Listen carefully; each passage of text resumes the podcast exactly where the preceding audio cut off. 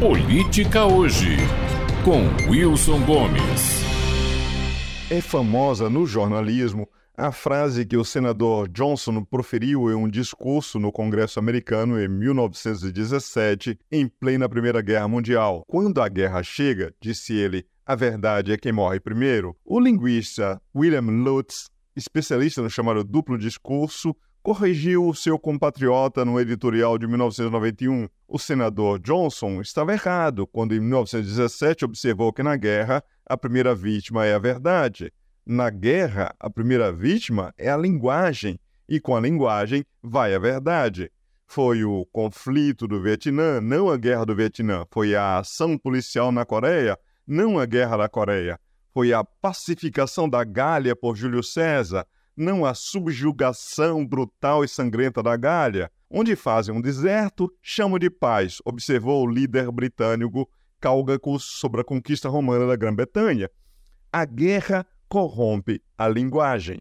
Ambos estão, a seu modo, cobertos de razão, e cada guerra nos inunda de exemplos que confirmam a intuição. Cada guerra, cada crise política, cada momento da vida pública em que os ânimos se exaltam, as partes se conflagram e uma polarização se forma. O conflito Israel-Palestina é o professor da vez. Aliás, conflito seria já um desses eufemismos que escondem para o ouvinte as reais intenções dos falantes. Faz parte da linguagem da insinceridade. Na verdade, o Hamas, que governa a faixa de Gaza pela força desde 2007, chacinou e sequestrou cidadãos israelenses civis e desarmados, com o intuito de provocar uma previsível resposta brutal do Estado de Israel, governado há anos pela extrema-direita, enchendo o território palestino de corpos e sangue, fúria e revolta e desejo de vingança. No estarrecedor ataque terrorista da semana passada e na retaliação do governo de Israel que apenas começou,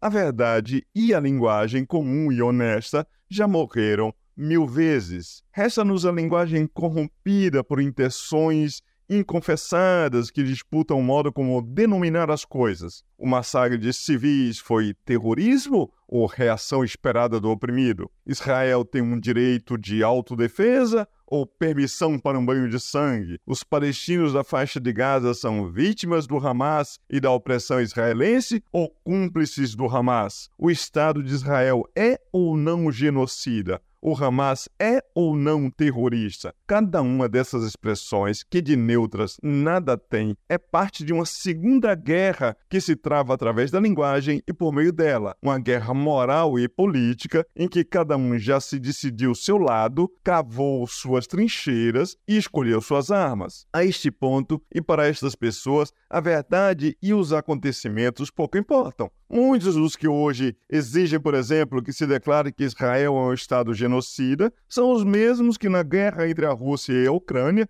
já escolheram o lado da Rússia, sem um instante sequer de assombro com o que a Rússia fez na Chechênia, nem faz tanto tempo assim. Em Gaza, como em Israel e em todos os países envolvidos, a verdade virou um suprimento escasso, pois as máquinas de propaganda de governos, partidos e ideologias funcionam a todo vapor.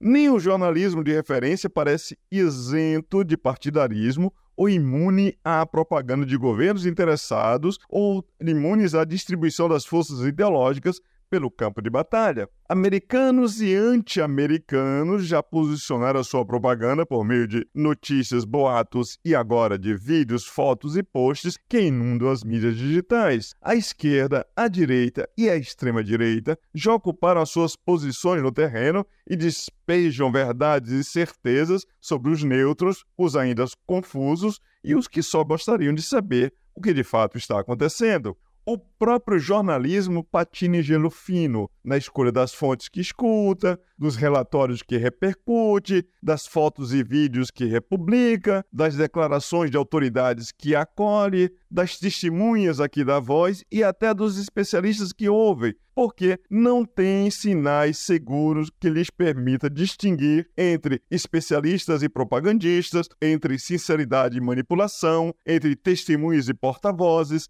entre dados e propaganda. Isso quando jornais e sites de notícias não escolhem um lado e milidam por ele. Mas o militante é todo certezas. Pelo nível de convicção que exibe sobre os fatos da guerra, parece até que tem em ele uma equipe pessoal de jornalismo investigativo em Gaza, apurando tudo em velocidade supersônica e com um padrão de isenção digna de monges castos e puros.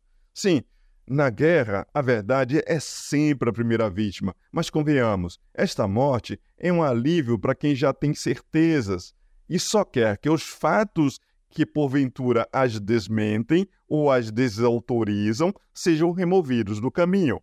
Wilson Gomes, de Salvador, para a Rádio Metrópole.